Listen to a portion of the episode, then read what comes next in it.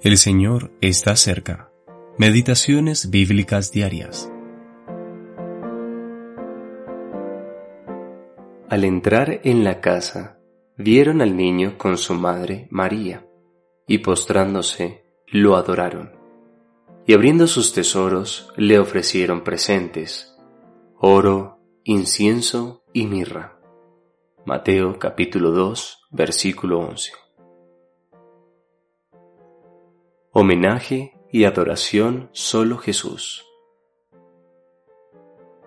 Estos sabios de Oriente eran mucho más sabios que muchos líderes religiosos de hoy en día, los cuales honran a la Madre del Señor Jesús tanto como a Él mismo. Aunque su madre estaba allí, los sabios solo lo adoraron a Él. Los presentes eran solamente para Él los cuales a su vez hablan tan elocuentemente de su bendita persona.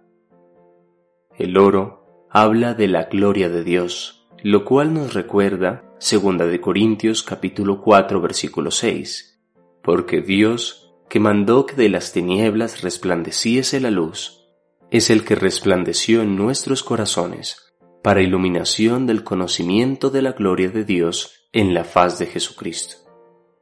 El incienso, cuyo nombre en hebreo significa blanco, habla de la pureza de la humanidad del Señor Jesús, tan preciosa y fragante para Dios.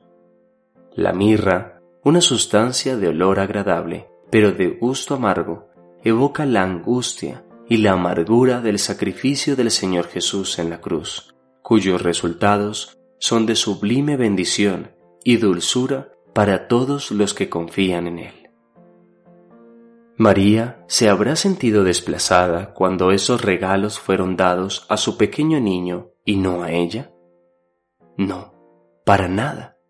La humildad de su fe se había mostrado mucho antes, cuando le dijeron que había sido escogida por Dios para dar a luz al Señor de Gloria. En ese momento ella dijo, Mi espíritu se regocija en Dios, mi Salvador, porque ha mirado la cabeza de su sierva Lucas capítulo 1 versículos 47 y 48. Ciertamente, ella se alegró grandemente al ver al niño siendo honrado por estos sabios, los cuales habían venido desde lejos con el solo propósito de ver al rey que había nacido. Leemos que se le dijo a María, bendita tú entre las mujeres, pero aquel a quien había dado a luz es bendito por la eternidad, por sobre toda humanidad y por sobre todo el universo. El mayor honor que poseemos es poder caer a sus pies en alabanza y adoración. L. M. Grant